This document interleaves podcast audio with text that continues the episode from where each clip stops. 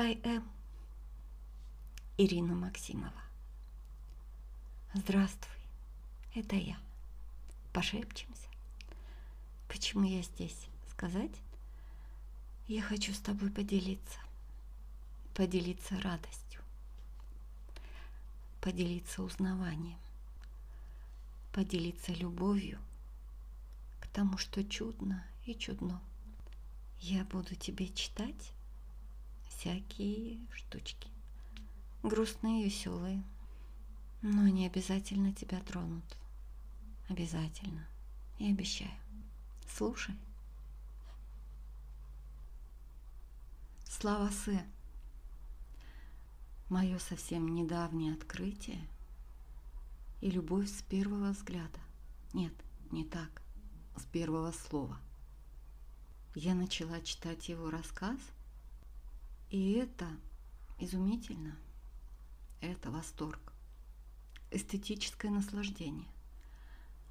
Столько тепла, потрясающее чувство юмора. Это просто кружева, изумительные по своей красоте. Это и подвигло меня к тому, что теперь я здесь. Я испытала такое удовольствие и такую радость. Вот этой радостью и хочу с тобой поделиться. Поэтому слава Сэ. Слава Сэ. К слову о красоте. Вчера по пути на фигурное катание Ляля вкусила от древа познания полную сумку французской косметики. Как и все самое интересное в юности, это произошло на заднем сидении родительского драндулета. Пока рулевая мать Люся Незабудкина рассылала попутным машинам веселые приветствия, идиота обрубок, выброси свои права и куда прешь, обезьяна веслоухая. Ляля изогнулась, потянула сумочку, вытащила добро, зло и быстренько все познала. От раскрывшихся в косметичке перспектив девочка счастливо и тихо заскулила – в полный голос скулить было глупо. Родительница бы услышала и захлопнула перспективы.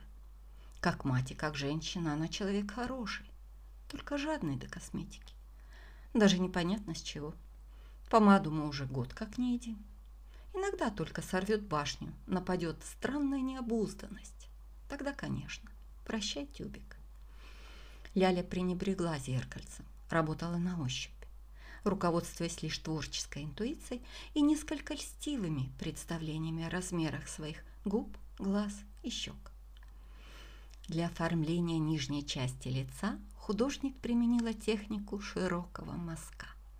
Ее живописной манере оказались присущи обобщенный контурный рисунок, условная упрощенность символов и яркая звучность отдельных световых пятен.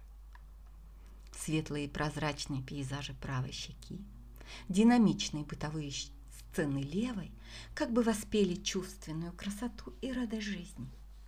Композиция дышала поэтикой, игрой ленивых ритмов и тонким колоритом цыганской свадьбы.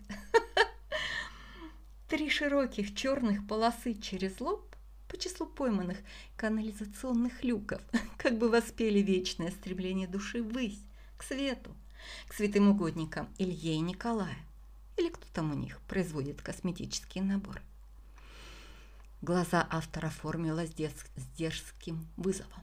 Слив в один компот, аллюзию раннего Гогена, гротескный кич Латрека и базовый принцип модернизма «много туши не бывает». Какая странная тишина, вдруг насторожилась Незабудкина и посмотрела, чтобы убедиться а на заднем сиденье уже сидело все, что думает Ляля о французской живописи начала прошлого века. Пораженная красотой и чувственной мощью мирового импрессионизма, расцветшего там, где у других детей обычно видна голова, Незабудкина исполнила тройной Ридбергер прямо за рулем. Окружающие водители приветствовали фигуру веселыми криками «Идиотова обрубок! Выброси свои права! И куда прешь, обезьяна веслоухая!»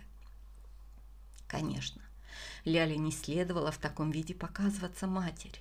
Это была девичья беспечность. Мать тоже женщина, ей завидно. Надо было выскакивать из машины и бежать к людям, навстречу восторгам других человеков, понимающих высокий мейкап. Незабудкина решила, что выпускать на лед такое Боттичелли нельзя. Все ведь убегут, и будет скучно. Внутренний Люсин Майдадыр поклялся поймать искусство, подтащить к воде и превратить назад в ребенка. А горячую воду на каток не завезли. И водостойкая тушь дерзко смеялась в лицо внутреннему Люсиному Майдадыру. Но и тут оказался не промах, и вскоре фигуристка Алика С. выкатила на лед с лицом, которое вы не сможете себе представить, если не видели позднего Манне. Ну, эти его пруд, кувшинки, солнечные блики на воде. Собственно, блики и составили суть Лялиного образа. А сегодня Ляля сказала, когда вырасту, стану дядей. И я ее прекрасно понимаю. Слава Сэ. Немного об искусстве. Без коньяка провинциальный балет невыносим. Даже стаи половозрелых балерин его не спасают. Это удивительно. Я думал, ноги в белых колготках всесильны. Оркестр рыдает, Чайковский такой Чайковский. И все равно унылое болото. Хорошо, что мы есть. С нами бедный зритель не грустит. Мы зеваем громче оркестра, внезапно хохочем в трагическом месте и другими разными способами не даем публике уснуть, вопреки стараниям дирижера по фамилии Дубочек. Например, Маша выждала паузу и спросила так, чтобы слышал и балкон. «А перед нами тетя, у нее губы силиконовые?» И Портер обернулся поглядеть, из чего у тети губы. Балкон тоже хотел бы увидеть, но побоялся упасть. Раньше эта тетя хотела быть заметной. Она надела красивое серебряное платье или даже алюминиевое.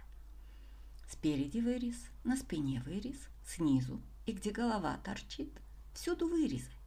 Хорошее, издалека различимое платье, сшитое из женских обещаний. Но девушка даже не мечтала о таком успехе, чтобы затмить представление. Она обернулась и посмотрела на нас с благодарностью. Ну, мы так подумали. Это благодарность в ее глазах. Пылает. Потом маленькая Ляля нашла на стульях номера. У меня девятый, у Маши десятый. У Лялиного стула кто-то голодный откусил цифры. Ляля расстроилась и сказала горестно и громко. «Боже мой, какое унижение! У меня стул без номера. Без номера. И опять все обернулись и посмотрели на эти прекрасные губы и вырезы. Потом на сцене выстрелила пушка. Ляле показалось лично в нее. Ляля вскрикнула раненым поросеночком, и алюминиевая женщина устало заулыбалась зрителям. «Да-да», – визжала тоже я, вот этими вот губами. Все эти неловкости случились из-за нашего деда. Он был кабаньером с громким басом, кто не знает, комбайн – машина по производству грохота. Дед единственный в деревне мог разговаривать сквозь звуки комбайна. Поэтому никто не хотел с ним кататься из-за невозможности возразить в беседе. Дед был громкий. И мы в него. И напрасно вы решили, будто мы дикие. Как у всех людей, наш театр начинается с вешалки. Мы за нее боремся так, что можем высосать глаз голыми руками или даже плюнуть на платье. И если в холле национальной оперы дерутся вешалкой красивые девчонки, это мы, скорее всего, пришли смотреть «Щелкунчик». В гардеробе полно других вешалок. Я не знаю, как выбрать ту единственную, за которую стоит задушить сестру. Зато знаю, как всех помирить. Надо поднять клуб, клубок за деревяшку и так держать. Дети повисят, повисят и отвалятся. Они же не летучие мыши, висеть часами. После драки мы поправляем бантики и идем в буфет за коньяком. Без него провинциальный балет невыносим. Надеюсь, тебе понравилось? Приходи еще меня послушать. Это я. I am Ирина Максимова.